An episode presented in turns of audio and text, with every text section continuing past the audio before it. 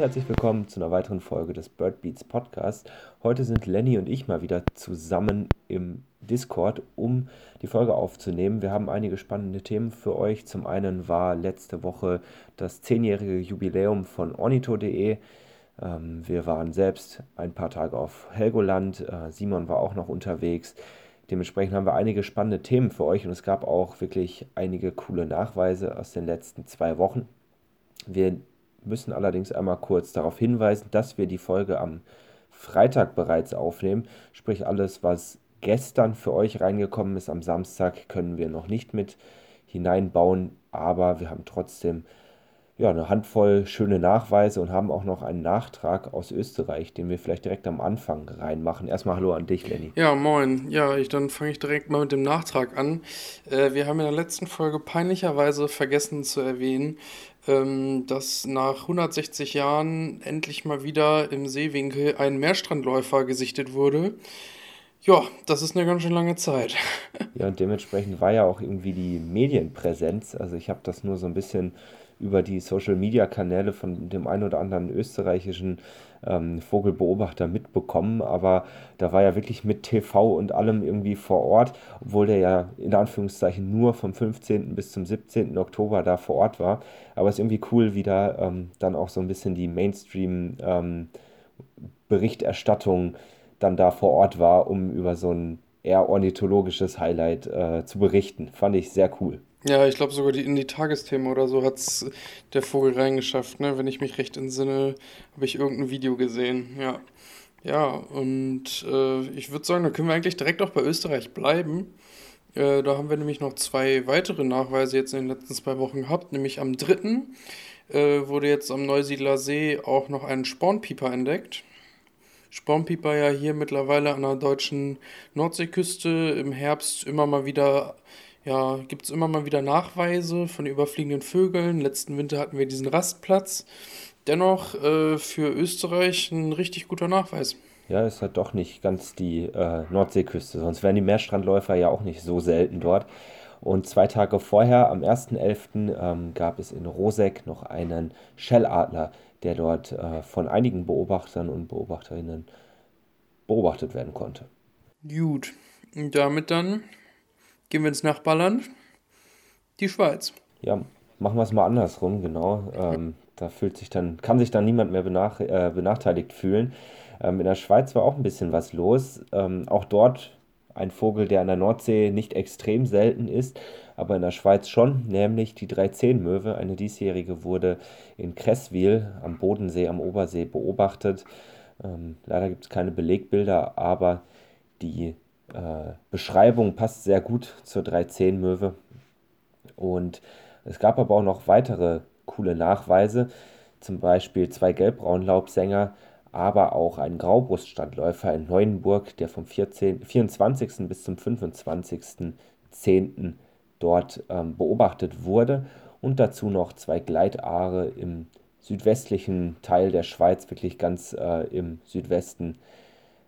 Ja, das waren eigentlich schon die ähm, Neuigkeiten oder die Besonderheiten aus der Schweiz. Aber auch in Deutschland ist ja einiges passiert.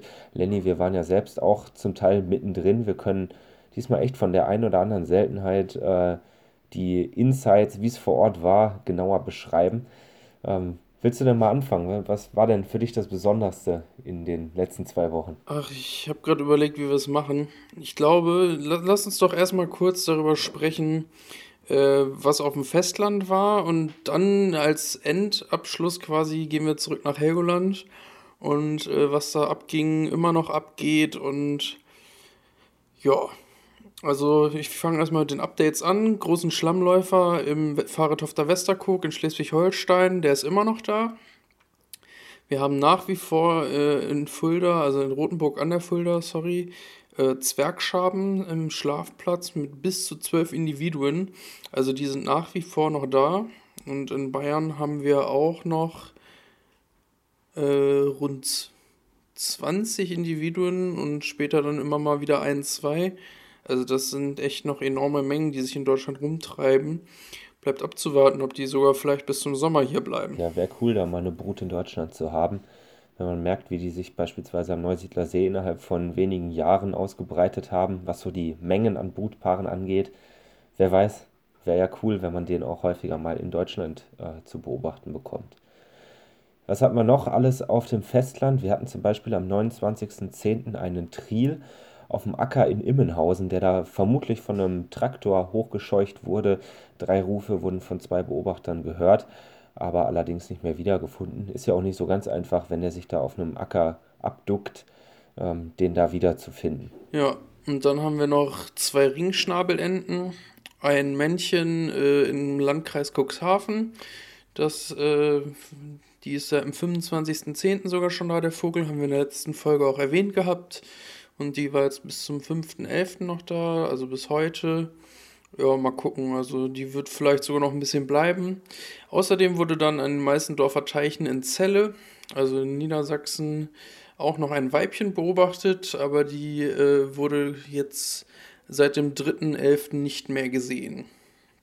Ja, und damit äh, würde ich mal sagen, zu einem meiner besten Highlights dieses Jahr äh, springen wir mal nach Bielefeld zum 24.10. Da ist nämlich eine Sperbereule aufgetaucht. Und Sperbereule in Deutschland. Den letzten Einflug gab es 2013, 14 in dem Winter. Sperbeeulen brüten ja normalerweise in Skandinavien und bis Russland rüber, in großen Nadelwäldern. Und selbst bei starken Wintern kommen die jetzt eigentlich nicht nach Süden gezogen, weil die, das die halt, diese Verhältnisse. Aber halt, wenn die Nahrungsverfügbarkeit schlecht ist. Und mittlerweile gibt es in äh, Osteuropa auch schon einige Nachweise, äh, auch von diesem Herbst von Sperbereulen, die dort eigentlich nicht auftreten. Ja, und dementsprechend wurde dann durch Zufall eine Sperbeeule bei Bielefeld im Teutoburger Wald entdeckt. Und äh, ich konnte es mir nicht nehmen lassen. Ich wollte erst noch, also der Vogel wurde mittags beobachtet. Dann musste der Beobachter leider weg. Er hat den Vogel nur noch wegfliegen sehen. Und dann kam für drei Stunden oder vier Stunden passierte erstmal gar nichts. Und die äh, Beobachter vor Ort waren natürlich alle drauf und dran und wollten den Vogel wiederfinden. Ich habe auch erst überlegt, ob ich zum Suchen hinfahre, war aber gerade bei meiner Familie eigentlich zu Besuch und habe mich dann dazu entschieden, okay, wenn es nochmal überhaupt ein Update gibt, weil der Teutoburger Wald ist ja riesig, äh, dann fahre ich auf jeden Fall noch hin. Ja, und dann äh, irgendwie um, ich glaube, kurz vor vier oder so kam die Meldung.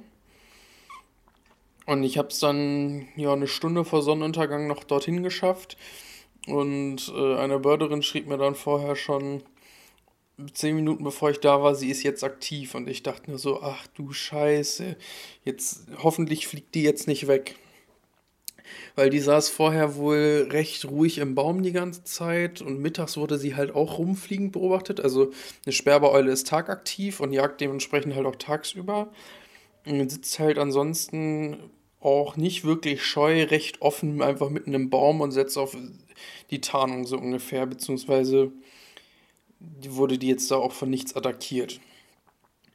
Ja, und äh, als ich dann ankam, war das aber super entspannt, weil der Vogel saß in dem Moment noch rum und fing dann auf jeden Fall aktiv an rumzufliegen und hat eine Maus nach der anderen erbeutet und dann konnte ich mir im Sonnenuntergang eine jagende Sperbeeule angucken. Also das war schon da kamen die skandinavischen Feelings hoch äh, im Teutoburger Wald.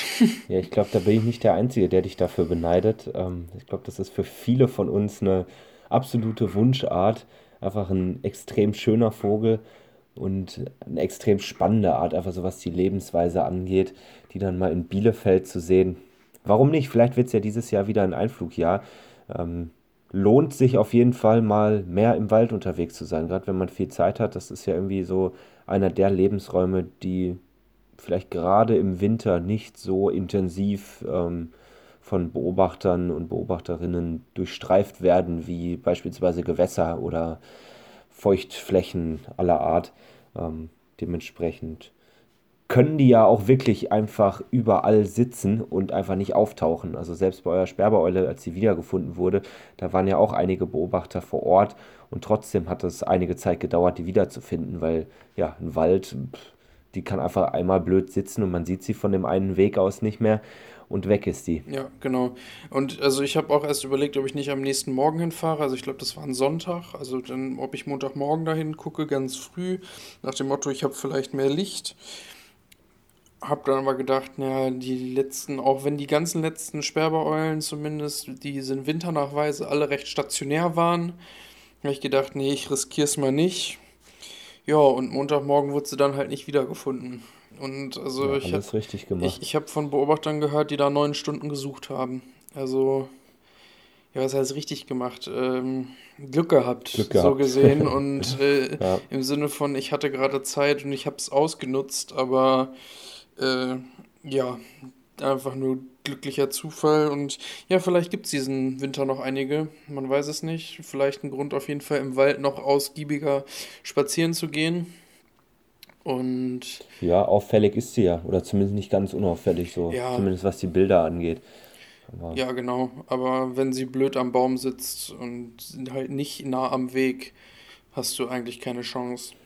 Was halt absolut. sehr witzig war, also wenn sie halt tagsüber viel rumfliegt, ist das halt wirklich, als würde da irgendwie ein Habicht oder irgendwas anderes mit ein bisschen breiteren Flügeln durch den Wald durchjagen. Und du fragst dich, hey, was war das denn für ein großer Schatten, so nach dem Motto mit so einem ausgeprägten Gesicht.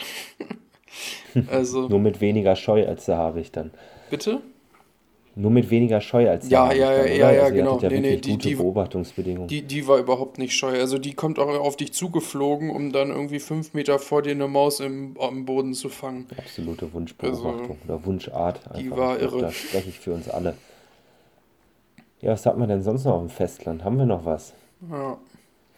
Wir haben noch was, ähm, was nicht auf Helgoland war, allerdings schon auf den Mm, Inseln, nämlich ähm, einen Tierenschalenlaubsänger auf Wangerooge am 5.11., also am Freitag, genau.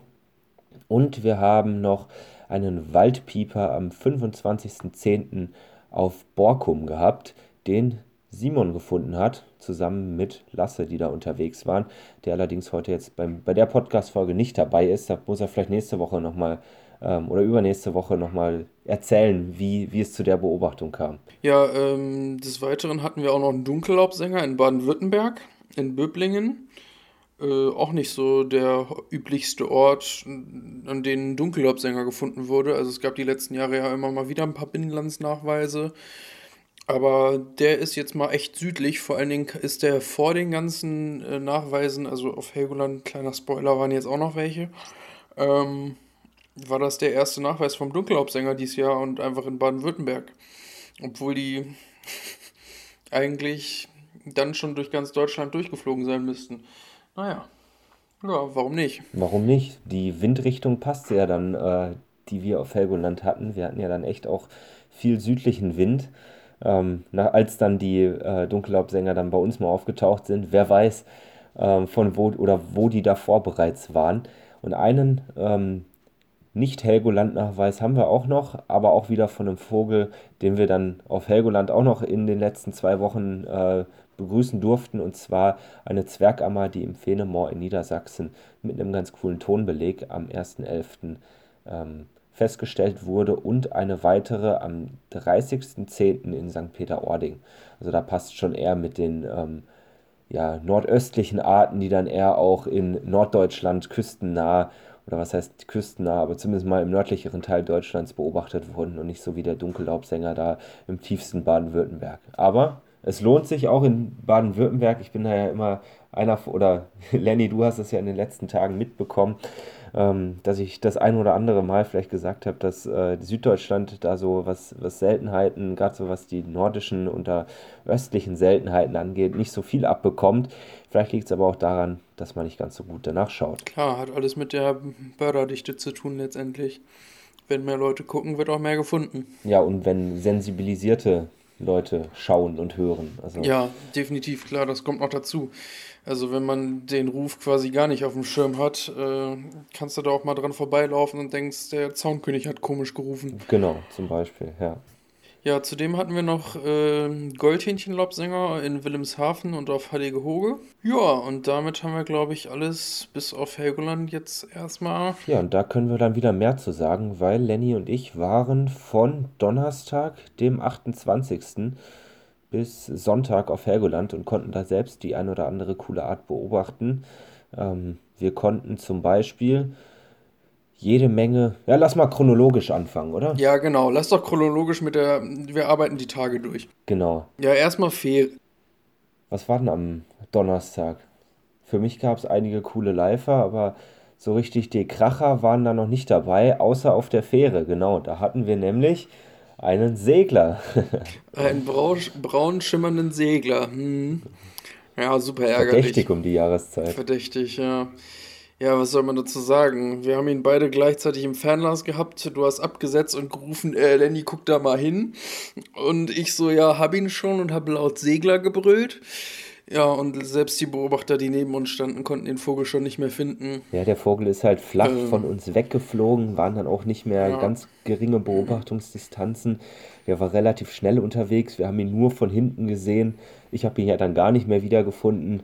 Ähm, ja, ich habe ihn einmal kurz auf, ja, nicht flattern, also ein bisschen hochfliegen sehen, also dass man schon gut erkennen konnte, dass es ein Segler war, aber so bestimmungsmäßig, ob das jetzt Pfahl oder Mauer war, halt super schwierig. Er schimmerte halt bräunlich, spricht alles pro Pfahl, aber sowas willst du nicht als erste Fallseglerbeobachtung haben. Und wenn selbst die Fallsegler, die fotobelegt sind, zum Teil abgelehnt werden, weil man anhand der Fotos nicht ganz ausschließen kann, dass es ein äh, Mauersegler war, äh, dann brauchen wir da nicht drüber diskutieren und lassen das Ding unbestimmt. Also ja, dazu waren dann die Beobachtungsbedingungen leider nicht gut genug, aber der ist ja, ja wirklich, muss ja vor der Fähre fast lang geflogen sein. Hätte man den mal 20 Sekunden früher gesehen, hätte man das Ding, ist halt, das Ding ist halt, man steht halt immer hinten und wenn dann vorne keiner steht oder man es nicht mitbekommt oder es ist ja auch häufig so, dass viele sich einfach unterhalten und nicht ausgiebig gucken, dann findet man halt im Zweifel die Sachen erst recht spät oder ja, der kann ja auch sonst wo gewesen sein. Also vielleicht ist er gar nicht an uns vorbeigeflogen. Aber wir haben ihn halt gefunden, da war er halt schon mal so auf 200, ja, eher 300 Meter von uns entfernt und ist dann wirklich nur stetig von uns weggeflogen. Wir haben zwar mit Rückenlicht geguckt, aber. Hilft halt auch nicht. Hat nicht ausgereicht. Äh, deshalb wurde daraus dann nee. ein Segler unbestimmt. Aber es sollte ja nicht der letzte Segler für Helgoland in den Tagen sein. So viel können wir ja schon mal verraten. Nee, nee. Möchtest du noch erwähnen, was du alles Schönes Neues gesehen hast für dich? Ich erinnere mich an noch so eine schöne Eisente, als wir ankamen, plus äh, schöne Schneeammern, die einfach vor unseren Füßen rumliefen.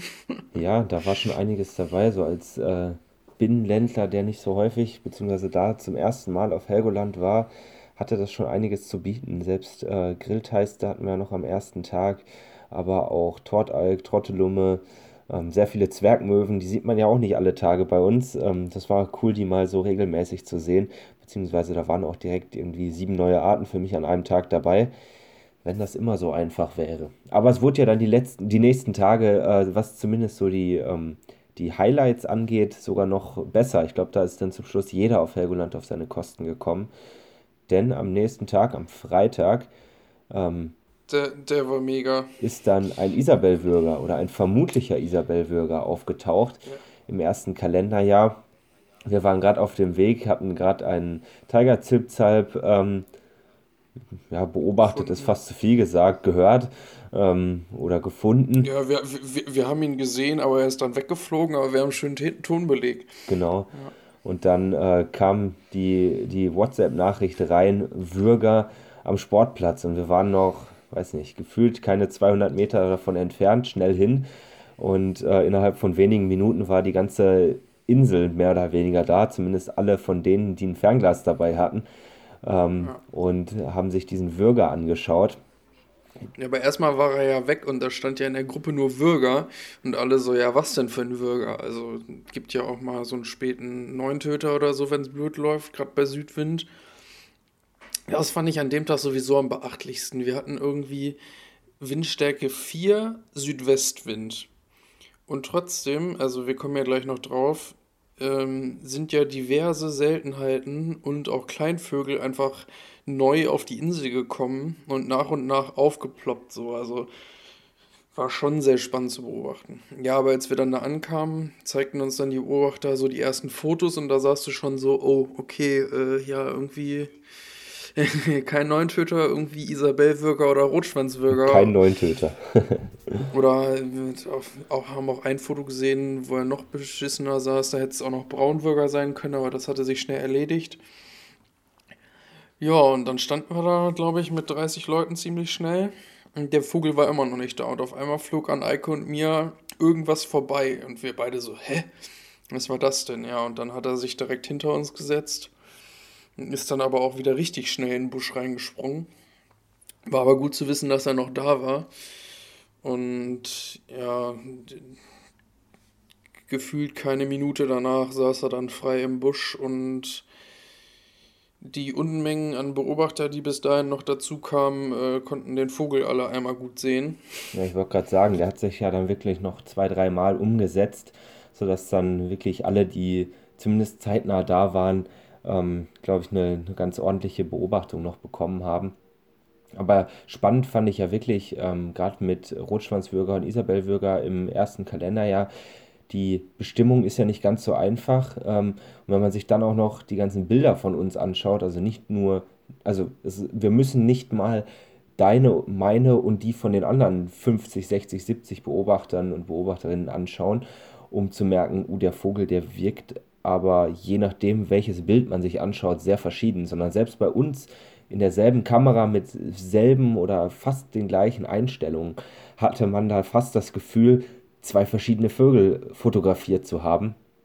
Also eine äh, sehr spannende Beobachtung, wo sich, denke ich, jetzt mal auch noch die äh, Experten dran setzen müssen, um zu entscheiden, äh, wie man jetzt mit dem umgeht. Äh, international wird sowas ja auch viel diskutiert. Also ähm, in den Niederlanden wird sich da relativ schnell festgelegt, welche der beiden Arten das dann ist, während in Großbritannien, korrigiere mich, wenn ich da falsch liegen sollte, ähm, auf der Basis von ersten Kalenderjahrvögeln gar keine ähm, artgenaue Bestimmung mehr vorgenommen wird, weil sie sich halt doch sehr ähnlich sehen können. Habe ich nichts zu korrigieren daran. Äh, die allgemeine Tendenz, was man so über den Tag gehört hat, ging zu Isabel auf jeden Fall. Ob das jetzt letztendlich überhaupt bestimmbar ist, also wenn die Briten das gar nicht mehr bestimmen, wird das ja auch einen Grund haben. Und es gibt zumindest eine Kotprobe, also der Vogel saß ein bisschen später, ähm, also der war kurz weg und wir sind dann auf die Düne gefahren, aber dazu gleich noch. Und dann wurde der Vogel am Kompass wieder gefunden, schlafend auf dem Ast und sah nicht so richtig gut aus. Ja, und dabei hat er halt einmal ja, gekotet und äh, das wurde dann im Nachhinein noch aufgesammelt. Möglicherweise ist anhand dessen vielleicht noch eine Bestimmung möglich, aber von dem, was ich gehört habe, ist selbst die Bestimmung über eine Code, also die DNA-Bestimmung über eine Kotprobe äh, total schwierig, weil irgendwie Turkestan, also Rotschwanzbürger, noch mit Neuntöter hybridisiert und es, es, gibt auch nicht so ganz viele ähm, Vergleichsproben, glaube ich, ja, genau, ich ja. mitbekommen habe zu den beiden Arten. Und es gibt die Referenzdaten. Deshalb mal sehen, was da rauskommt. Ja, genau. Oder ob da überhaupt was rauskommt. Ja. Ja. Ja. Aber schon schade, so viele Bilder, wie wir da haben, also nicht nur wir beide, sondern wirklich ja. äh, alle Ornis, die da unterwegs waren. Ja, da sind wir, glaube ich, als Vogelbeobachter deutlich verwöhnter als die, äh, die gerade die kleineren Artgruppen irgendwie ähm, beobachten oder sich damit beschäftigen. Wir sind ja wirklich da verwöhnt, dass wir hoffentlich immer die Arten auch auf Artniveau bestimmt bekommen. Das ist ja auch nicht ganz selbstverständlich im Tierreich. Aber mal sehen, was da ja. rauskommt. Und nach unserer Beobachtung vom Sportplatz sind wir dann. Ja, war, war ganz lustig. Wir hatten da zwei Leute getroffen, die haben uns in dem Moment gesagt, ähm, cool wäre es noch, jetzt einen Goldhähnchenlaubsänger zu sehen. Zwei Leute, sagst du. Zwei kleine Kinder, die zehn Jahre alt waren. Und die es aber ordentlich drauf hatten. Die hatten es richtig drauf. Und die sagen so, die ja. hätten, würden sich gerne Goldhähnchenlaubsänger wünschen. Ja. Dann haben wir beschlossen, Richtung Nordoststrand zu gehen. Und ungelogen, keine 20 Meter später, äh, stand Eike neben uns, hebt das Fernglas, äh, Laubsänger. Du merktest schon so, hm, irgendwie. Kein Zilpzalp. also, wir, nee, nee, wir hatten halt noch Getränke in der Hand und so, ja, okay, vielleicht sollte ich auch mal mein Fernglas heben. Und auf einmal springt dieser Vogel aus dem Busch und wir brüllen alle gleichzeitig äh, Goldhähnchen-Laubsänger. ja, da waren die Massen, die vorher am Sportplatz standen, aber ganz schnell äh, 20 Meter weiter. Ja, war ja kein weiter Weg. Die Beobachtungsbedingungen waren nicht optimal, weil der saß halt einfach in einem Busch drin, hat sich immer mal wieder gezeigt, aber war halt nicht irgendwie obendrauf oder ähm, in der vorderen Reihe des Busches. Deshalb ähm, war das nicht die allerbeste Beobachtung und auch die, die, also der Platz für die ganzen Leute, die da stehen wollten, war nicht so groß. Ähm, aber sollte ja nicht der letzte Goldhähnchen-Laubsänger für Helgoland und nicht mal für den Tag gewesen sein. Denn ja, am besten, am besten fand ich übrigens, dass die Jungs die ganze Zeit vor uns standen und quasi ja so eine Etage tiefer geguckt haben und die ganze Zeit sagen, ach ja, ja, da ist er, ja, Goldhähnchenlaubsänger, eindeutig, sehe ich richtig gut. Und alle anderen Beobachter dahinter gucken so, hä, wo ist der Vogel? Ja, ja war, war nicht die allerbeste Beobachtungsbedingung, da einfach in einem sehr dichten ähm, Busch noch drin, irgendwie auch noch das Laub dran da war nicht so, also waren halt echt immer, man hat den Vogel schon gut bestimmen können, wenn man ihn dann mal gesehen hat, aber es war halt tatsächlich eher so Bruchteile von Sekunden, genau. Ja, und wie du schon sagtest, das sollte nicht der letzte gewesen sein, weil da kam dann noch die Meldung, auf der Düne sitzt ein Goldhähnchenlaubsänger im Tang. Wir gedacht, okay, also Samstag war übrigens noch Bird Race, äh, als Spendenaktion für die OAG wieder. Haben wir gedacht, okay, wir waren noch gar nicht auf der Düne Mal gucken, was eigentlich so fürs Bird Race machbar ist. Da sitzen ja immer am Nordstrand noch viel mehr Limikolen als äh, am Nord Nordoststrand von der Hauptinsel. Lass uns doch mal rüber gucken. Die Hauptinsel war eh gerade komplett überlaufen wegen der Seltenheiten. Wir fahren mal rüber. Ja, war eine ganz nette Beobachtung, ne? Ja, so ein Goldhähnchenlaubsänger frei sitzend im Tang irgendwie auf, was hattet ihr den? Zwei Meter oder so? Äh. ja, gefühlt äh, fehlte nicht viel und er wäre mir fast in die äh, Gegenlichtblende reingelaufen. Nee, da fehlten nur noch zwei, drei Meter, aber äh, gefühlt. Ja, gibt, gibt Schlimmeres. Ja. Also. ja. ja, das war auch echt unglaublich. Also, wir hatten ihn ja vorher schon gesehen und dann bist du ja irgendwie noch umgedreht und hast Limikolen geguckt. Das war ein großer Fehler. Ja, und wir haben uns dann da an der Plattform irgendwie nur hingesetzt, weil der hinter die Absperrung geflogen war und auf einmal drehte er um und kam auf uns zu. Ja, und kam näher und kam näher und kam näher und näher und näher und dann saß er halt vor uns und dann ist er durch alle Beobachter, die da standen, durchgeflogen und in die Düne rein. Ja, äh, da habe ich eine kleine Empfehlung an alle Zuschauer und, oder Zuhörer und Zuhörerinnen. Nämlich schaut euch mal auf Ornito oder bei Lenny auf Insta ähm, die Bilder mal dazu an. Also Lenny hat wirklich, auf Ornito hast du es glaube ich hochgeladen, ein Kopfporträt von einem Goldhähnchenlaubsänger äh, auf Helgoland im Tang. Also irgendwie eine sehr interessante Kombination. Aber das, das zeigt einfach ganz gut, wie genial die Beobachtungsbedingungen da für die wenigen Sekunden oder Minuten waren, als, die da, als der da so nah äh, zu sehen war. Ja, verabschieden wir uns mal von den Goldhähnchen-Laubsängern, denn da kamen auch noch die nächsten Tage irgendwie einige, sodass wir wirklich, äh, das, das war so inflationär, dass wir, als die Meldung in den WhatsApp-Gruppen reinkam, uns wirklich zweimal überlegt haben, ob wir dafür noch einen Finger krumm machen. Ähm, haben uns dann. So absurd es klingt, aber ja, war irgendwie so. ja, war, war wirklich, äh, die Insel war gefühlt voll mit denen auch wenn es dann irgendwie immer nur zwei, oder was heißt nur, aber zwei, drei Stück teilweise parallel waren, war das schon sehr ordentlich. Ähm, dann kam der Tag des Bird Races, der Samstag. Wir haben es echt äh, ruhig angehen lassen, aber halt trotzdem irgendwie, ja, Helgoland typisch den ganzen, fast den ganzen Tag draußen verbracht.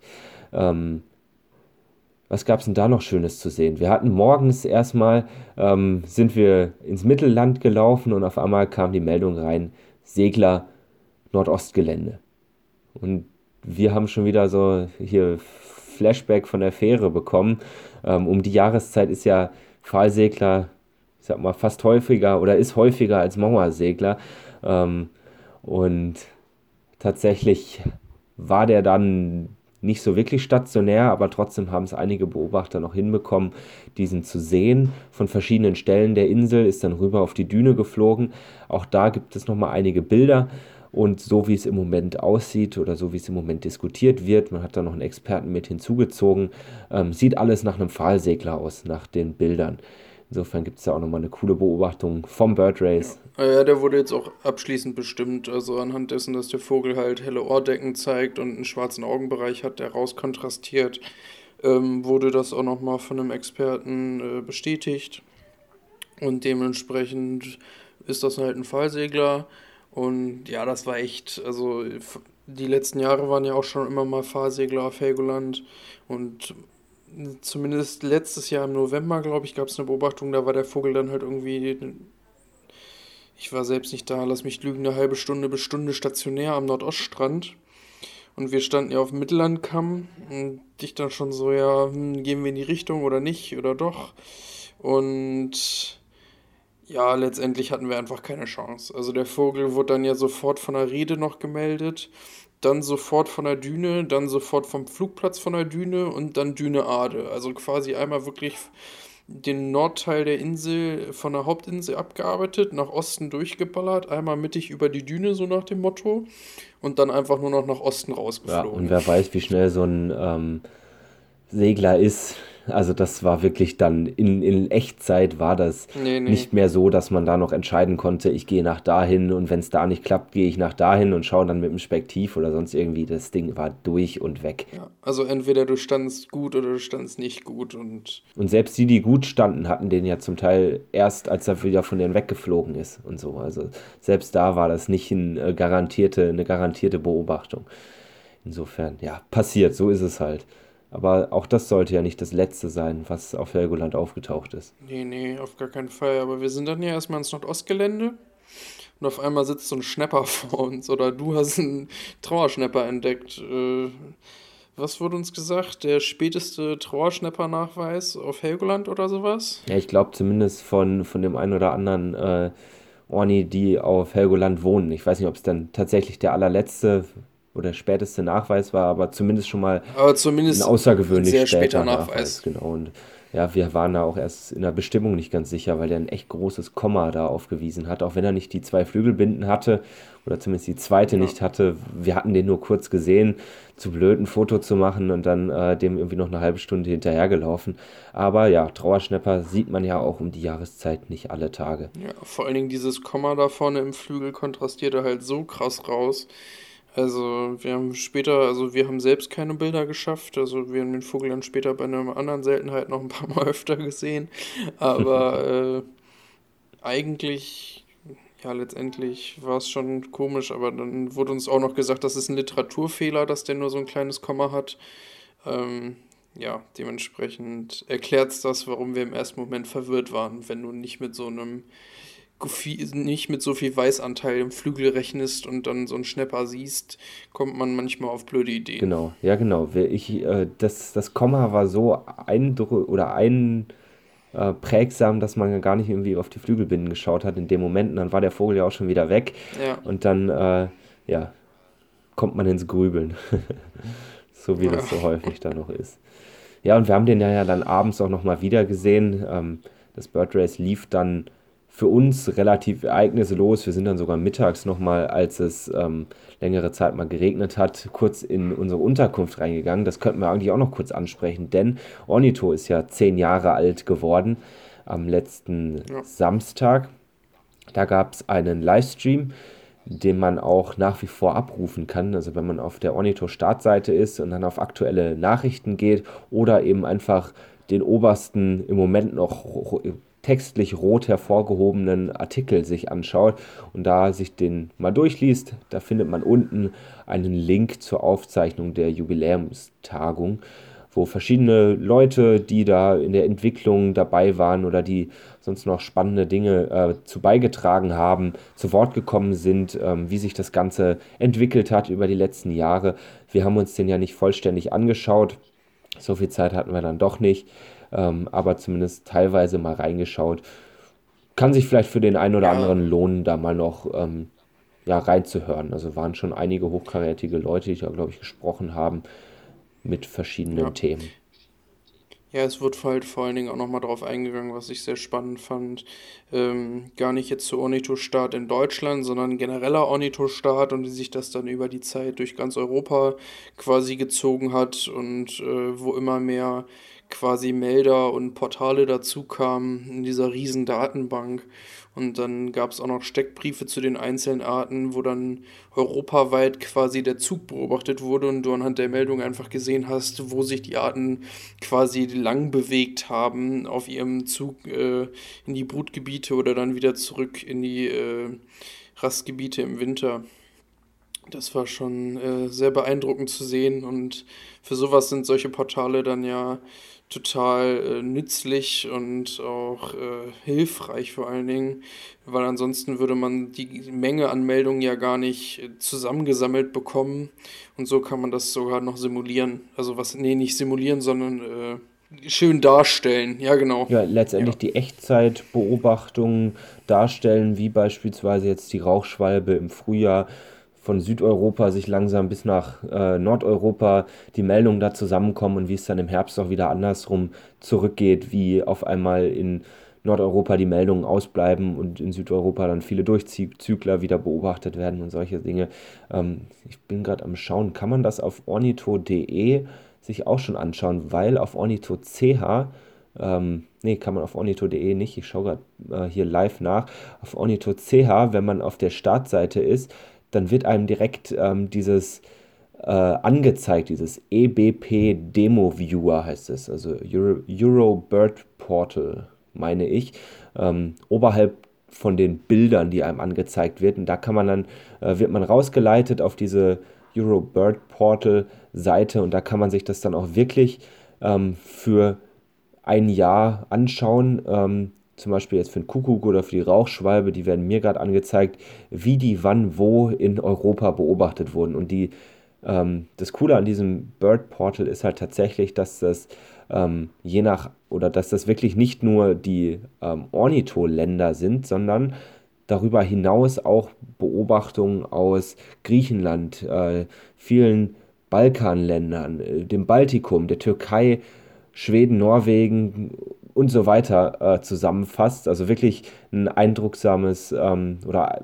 ja wirklich ein, ein, cooles Tool, um sich das mal so zu verdeutlichen, wie der Vogelzug übers Jahr gerichtet äh, wirklich auf einzelne Arten äh, stattfindet. Kann man, kann man sich gerne mal anschauen. Ja, damit, äh, mir fällt gerade auf, wir haben vor dem Bird Race Tag übrigens abends noch einen weiteren Tiger Zebzep gefunden gehabt, auf den wir jetzt gar nicht eingegangen sind. Naja, ist auch wurscht. Davon waren einige auf der Insel und wir haben den Vogel äh, abends am Avi nochmal entdeckt gehabt. Ach ja, tatsächlich, stimmt. Ja, unter fünf anderen normalen Zipzalps. Ja, wie war das nochmal? Habe ich das nicht sogar gesagt, ohne das Fernglas angesetzt zu haben? Genau, optisch, der hatte nicht gerufen, ohne das Fernglas gehoben zu haben. Und es war, also es war schon noch hell, aber es war jetzt auch nicht mehr optimale Lichtbedingungen. Nee, nee. Aber ja, da sieht man mal, wer, wer schon das ein oder andere Mal mit der Art in Kontakt gekommen ist. Ähm, Ja, dann würde ich sagen, gehen wir zurück zum Bird Race Abend. Denn ja, auf einmal kam die Meldung rein, Dunkellaubsänger. Wir haben ja eigentlich die ganze Zeit drauf gepokert. Also was heißt drauf gepokert? Äh, Dunkelabsänger gibt es ja irgendwie die letzten Jahre zumindest jeden Herbst auf Helgoland. Äh, dementsprechend war der eigentlich für diesen Herbst, vor allen Dingen Ende Oktober, längst überfällig gewesen. Äh, bei Südwestwind oder Südwind jetzt auch nicht ganz verwunderlich, dass sie ein bisschen ausbleiben. Ja, aber unweit unseres Trauerschnappers, naja, wären wir mal in die Klippe hochgegangen. Äh, Ich wollte gerade sagen, hätten wir uns da ein bisschen mehr Mühe bei der Nachsuche von diesem unbestimmten oder bis dato unbestimmten Schnapper ähm, gegeben, dann hätten wir vielleicht auch den Dunkellaubsänger noch selbst gefunden. Aber naja, hätte, wäre, wenn und aber. ja, ist ja immer so, biege ich jetzt links ab oder biege ich rechts ab? Biegst du rechts ab und links sitzt auf einmal wieder der nächste Goldhähnchen. Hatten wir ja später auch noch mal. Genau. Ja, genau, da ist abends dann noch der Dunkelabsänger aufgetaucht, äh, nur rufend, aber äh, von der Bestimmung halt sehr eindeutig. Am nächsten Morgen konnten wir ihn sogar noch mal ganz kurz sehen. Kleiner brauner Laubsänger springt durch den Baum. Ja, und dann ist tatsächlich sogar noch Ja. äh, ein zweiter aufgetaucht. Also dann hatten andere Beobachter, hatten den dann über sich und unter sich oder vor sich und hinter sich äh, gleichzeitig rufend. Ähm, und ich glaube, das ging dann jetzt auch die nächsten Tage oder die letzten Tage so weiter, dass da einer mindestens immer, äh, immer mal wieder zu beobachten war, zumindest. Ja, aber seit gestern sind sie, glaube ich, weg, wenn ich das richtig verfolgt habe. Das kann gut sein. Von heute habe ich jetzt auch noch nichts mitbekommen. Ähm, das passt ganz gut. Ja, was mir zum Bird Race gerade noch einfällt, ähm, dort wurde auch eine Schwalbenmöwe beobachtet. Ähm, weiß ich noch, als wir an Nordoststrand kamen, bevor es da anfang, anfing zu schütten und uns kam das eine Team entgegen und sagte so, ja, guckt mal aufmerksam die drei Zehnmöwen durch. Wir hatten Verdacht auf Schwalbenmöwe. Wir haben ja nichts gefunden dementsprechend. Und dann kommt irgendwie nachmittags die Meldung Schwalbenmöwe, Kringel oder wo auch immer das dann war, ne? Irgendwo da im Süden. Ja, und das war ja auch nicht die einzige auf Helgoland in den letzten zwei Wochen. Also, Nee, nee. jetzt wirklich die Wahrscheinlich immer derselbe Vogel, wenn dann. unter aber, Umständen, ja, warum nicht? Und äh, wurde, glaube ich, drei, vier Mal äh, an verschiedenen Tagen auch dann noch beobachtet. Genauso wie wenn man jetzt noch ein bisschen zurückgeht in unseren Tagen, dann oder bevor wir auf Helgoland waren, aber auch im letzten zwei Wochen ähm, Rhythmus oder Zeitraum, wurde auch noch eine Eismöwe auf Helgoland beobachtet. So, und dann sind unsere Tage auf Helgoland schon wieder vorbei gewesen, ging dann doch schnell rum. Ähm, wir hatten ja dann wirklich echt äh, trotz Südwindes die ein oder andere coole Art dabei. Ähm, aber in dem Moment, wo wir dann runter waren, ging es auch gar nicht mal so viel schlechter weiter. Ähm, weiß nicht, ob das jetzt so erwähnenswert ist, aber ein Wiedehopf wurde dort dann noch beobachtet. Aber dann äh, später dann noch ein Waldpieper, der stationär war, und eine Zwergammer, die auch stationär war. Also auch nochmal zwei ähm, Arten, die ich ganz gerne gesehen hätte. Aber ja, man, man kann ja nicht alles auf einmal haben. Vor allem sind das jetzt zum Glück eher so von den seltenen Arten, die häufigeren seltenen Arten, würde ich es mal nennen. Ähm, die kriegt man in den Folgejahren auf jeden Fall auch nochmal. Ich hatte ja dieses Jahr auch Glück, meine erste Zwergammer dann doch irgendwann mal gesehen zu haben, äh, als ich davor schon jetzt auf Helgoland war. Aber ja, glaub mir, also die kommen nochmal. Um den Isabellwürger hätte ich mir mehr Sorgen gemacht. Ich glaube auch, das ist die Art, äh, die man in Deutschland weniger zuverlässig bekommt als Zwergammer und Waldpieper. Insofern will ich mich da nicht beschweren. Ach so. Äh, es gab übrigens, ich glaube, am 23.10. war das, ähm, rückenwirkend noch eine Meldung aus NRW von einem Isabellwürger, ähm, der während einer Kartierung in irgendeinem Schutzgebiet gefunden wurde, wenn ich mich recht entsinne. Oder zumindest äh, darf man das Gebiet nicht betreten und es wurde auch nachgesucht, der Vogel war dann weg.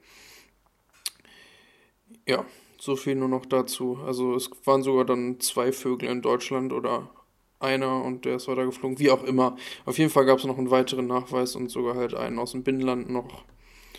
Ja, gibt es auch nicht so alle Tage. Ich glaube, die letzten zuvor vom Isabellwürger war auf Wangerooge mal einer und dann irgendwie zwei, lass mich lügen, zwölf, elf, 13, irgendwie so auf Helgoland auch. So viel Zeit sollte doch sein, um das einmal Ja. kurz nachzuschauen.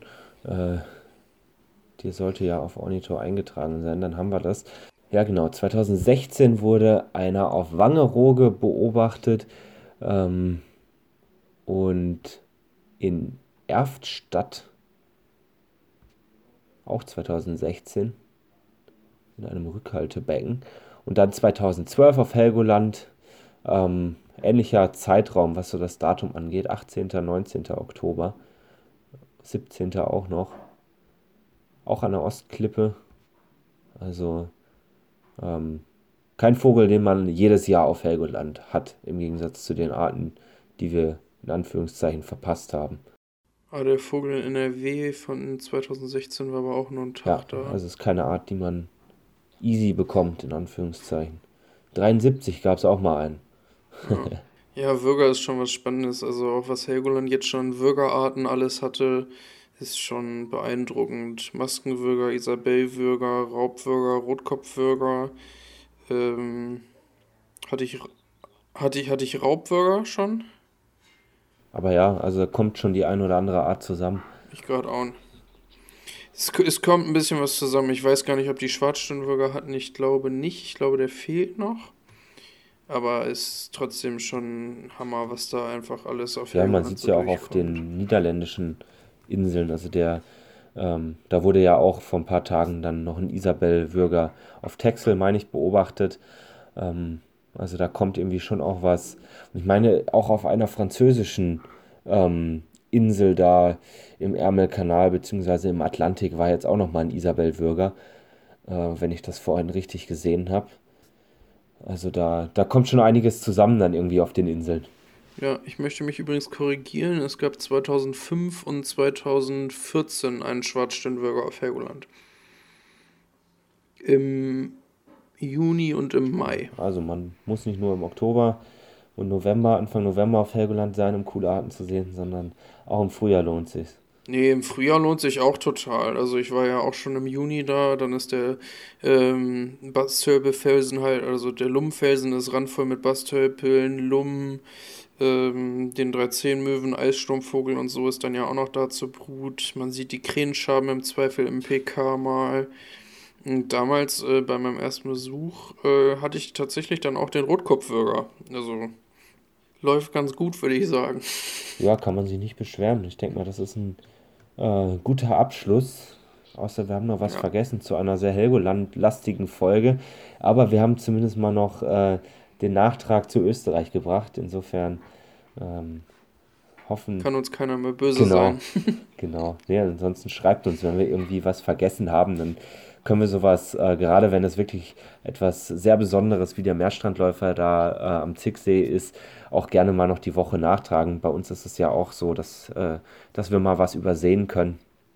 Und unser Anspruch ist ja da schon auch, möglichst vollständig ähm, zu berichten, zumindest was die wirklich heftigen Kracher angeht. Und da. Ah, wir haben was vergessen. Ja, gerne. Den, den Tien Scharnlaubsänger auf Helgoland. Ach ja. Seit zwei Tagen. Der zwei Tage jetzt Rätselvogel war und äh, heute, also am Freitag, jetzt vor einer mittlerweile wahrscheinlich eine Stunde kam die sichere Bestätigung, es ist hier ein Schaden. Sie haben jetzt einen Tonbeleg, auch einen vernünftigen. Ja, der war die ganze Zeit an der Stelle des Dunkellaubsängers in der Ostklippe. Und wurde jetzt endlich Aber, bestimmt. Sehr cool. Ja, genau. Ja, damit haben wir alles. Lenny war, glaube ich, eine sehr interessante Folge. Vielen Dank wie immer fürs Zuhören. Und wir sehen uns oder hören uns dann am nächsten Mittwoch wieder. Was gibt's denn da? Den Kameratalk zweite Runde. Ja, den zweiten Teil, richtig. Genau, da schon mal unbedingt einsch einschalten, reinhören und dann ja. hören wir uns in der nächsten Folge wieder. Bis dahin, ciao. Macht's gut.